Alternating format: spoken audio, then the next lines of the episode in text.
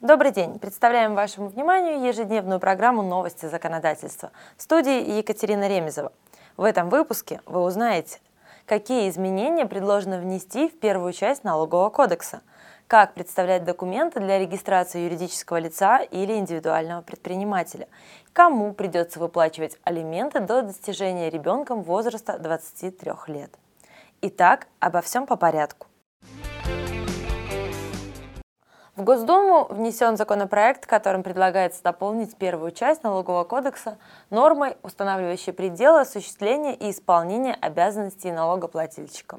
Если документ будет принят, то в кодексе появится определение понятий добросовестного поведения налогоплательщика и злоупотребления правом.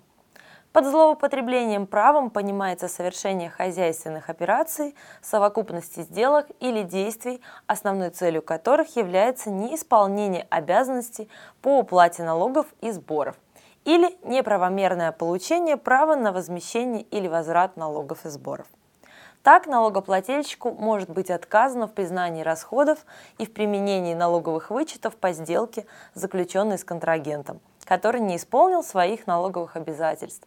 Или налоговым органам будет установлено, что налогоплательщик мог обладать информацией о невозможности исполнения сделки этим контрагентом.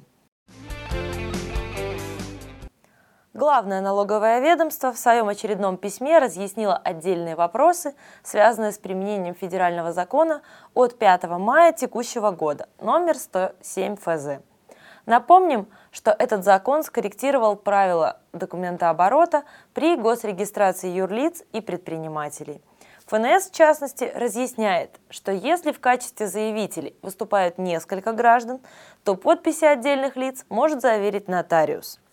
Подписи тех же, кто сам обратился в регистрирующий орган, должны быть проставлены ими в присутствии должностного лица этого органа, который, собственно, осуществляет прием документов. Если при регистрации нового юридического лица заявителями выступают несколько граждан, то выдавать доверенность может одно или несколько лиц, причем также на одно или несколько лиц. Возможно, обязанность выплачивать алименты будет сохранена до достижения ребенком возраста 23 лет.